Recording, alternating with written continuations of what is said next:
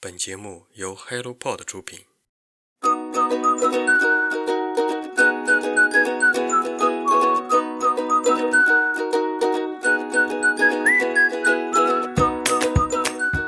大家早上好，欢迎来到晨间书室，我是你们的雪茄。今天已经十一月二号了，已经十一月份了。掰着手指头算一算，十月份好像已经没有什么假期了。虽然没有假期，但是我们可以囤书啊，给自己心理催眠。冬天不冷，冬天不冷，不缺衣服。用文字灌醉自己，拍拍肚皮，开启我们的十一月份吧。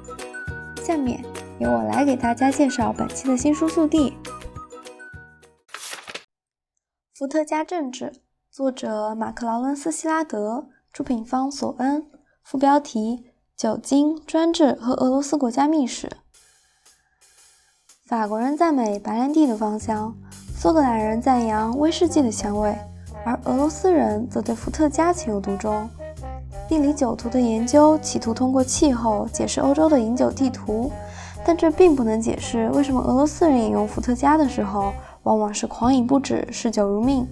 本书的副标题《酒精专制和俄罗斯国家秘史》似乎揭露了这个原因。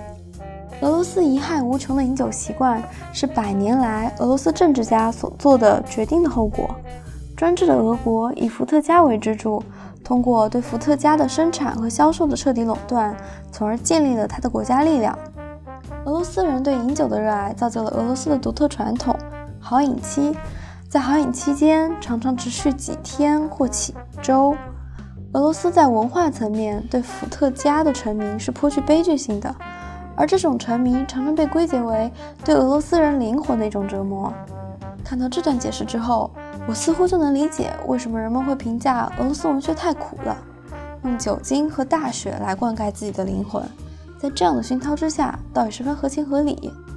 但简单的将酗酒和自我毁灭归结为某种与生俱来的文化特性，看作是俄罗斯人在基因层面里不可剥夺的部分，无疑是欲加之罪。俄罗斯的伏特加灾难并不是天灾，而是人祸。本书的作者马克劳伦斯，美国维拉诺瓦大学政治科学系副教授，他在导言中写道：“我并不想通过一个简单的因果来分析俄罗斯历史。”如果主张任何具有政治意义的事情都可以用酒精解释，这无疑是愚蠢至极的。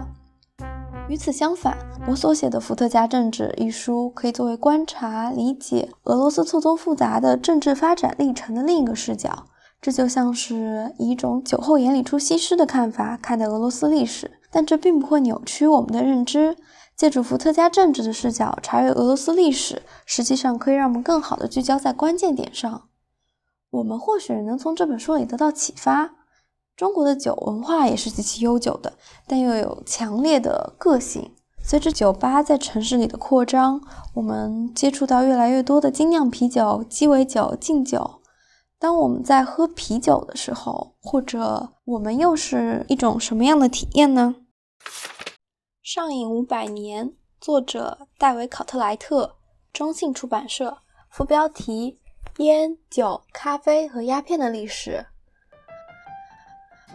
本书的原作名是《Forces of Habit: Drags in the Making of the Modern World》，翻译过来的名字确实有一点点夸张。但这本出版于一四年的《上瘾五百年》是关于上一本书《伏特加政治》的关联阅读。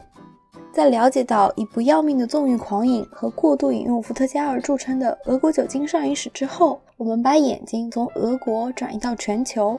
作者戴维·考特莱特是北佛罗里达大学的历史学教授。本书综合了心理、药物、经济、文化、生态等多个领域的研究，详细介绍了所有能够让人成瘾的物品以及饮品背后的经济、文化和战争。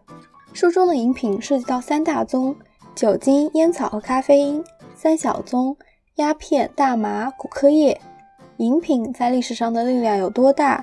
他们为何有合法与违禁之分？是什么力量将饮品的流行推动为规模庞大、模式各异的商品贸易？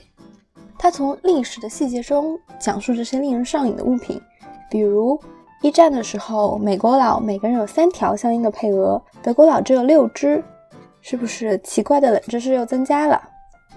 饮品贸易盛行一个饥渴心灵取代饥饿肚皮的世界。其实我们人人都是瘾君子，饮品听上去有种危险的感觉，但对于每天早上都要靠一杯咖啡来续命的我来说，上瘾倒也甘愿。但我们会在这样的方式中给自己寻找美好的理由，比如用咖啡开启美好的一天，用酒精渲染美妙的夜晚。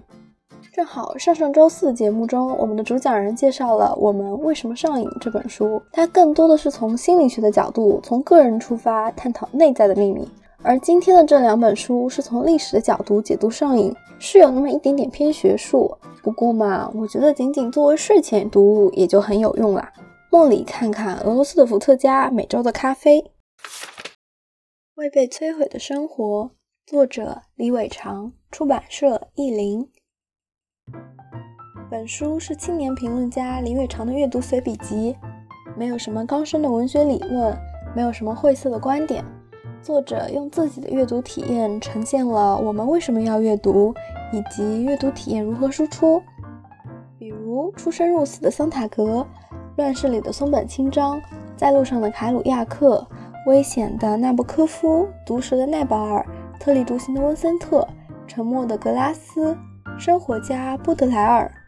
这是一本评论家的文学私语，轻盈幽默，睿智犀利，不堆砌材料，不做高头奖章，将前人对作家与作品的定评搁置一旁，去捕捉个人的独一无二的、令人着迷的阅读灵思。作为延伸阅读的爱好者，作者不仅对书中的内容进行联想、对比和拓展，还对同时代、同类型的作品或作者进行对比与分析。极大地拓展了一本书的内涵与外延，从而获得更加丰富的阅读体验。作者在后记中提到书名的由来，张新颖先生的一首诗《清单》。在这首诗里，张新颖先生列出了他喜欢的和不喜欢的事物，其中有这样几句话：不喜欢的文学评论，头头是道，故作低沉的声音；喜欢的李宗盛，阅读写作。一个人无所事事，喝茶晒太阳。不喜欢的风景这个词，窗子打不开的酒店房间。喜欢的风水大海北风夜晚的雪天空早晨。还有一句，喜欢的未被摧毁的生活。因为发现了这篇后记，看到作者讲述童话故事《柳林风声》里的冠先生和鼹鼠。我就想要推荐这本书。我觉得以这样亲切的视角去书写的随笔，应该是不会让人失望的。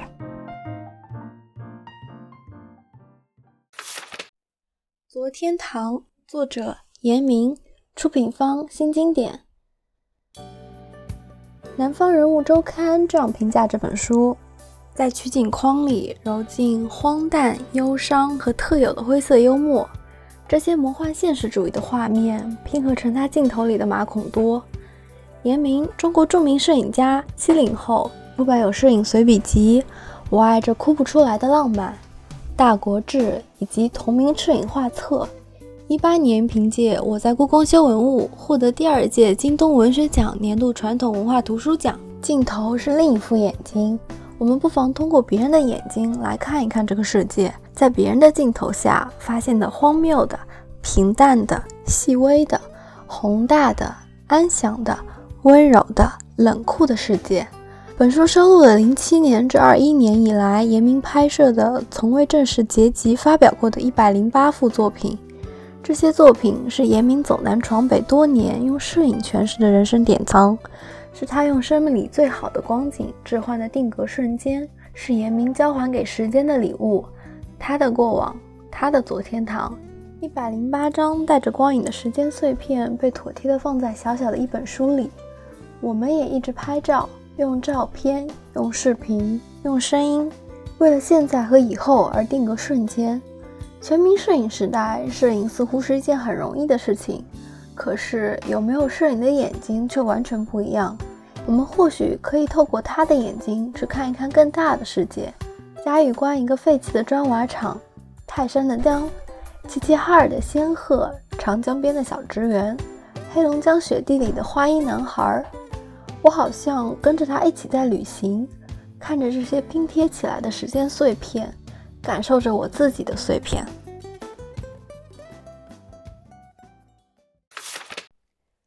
今天的新书速递就到这里。对于这几本书，如果你有任何感想，欢迎在评论区里和我说说你的感受。为了能营造一个有趣好玩的阅读氛围，晨间叔叔会在接下来的三个月内推出全球好书分享计划。如果你也有好书推荐，欢迎在评论区给我们留言。今后让我们一起努力，让阅读成为一种人生的可能。今天的晨间书事就到这里，我们下周再见，拜拜。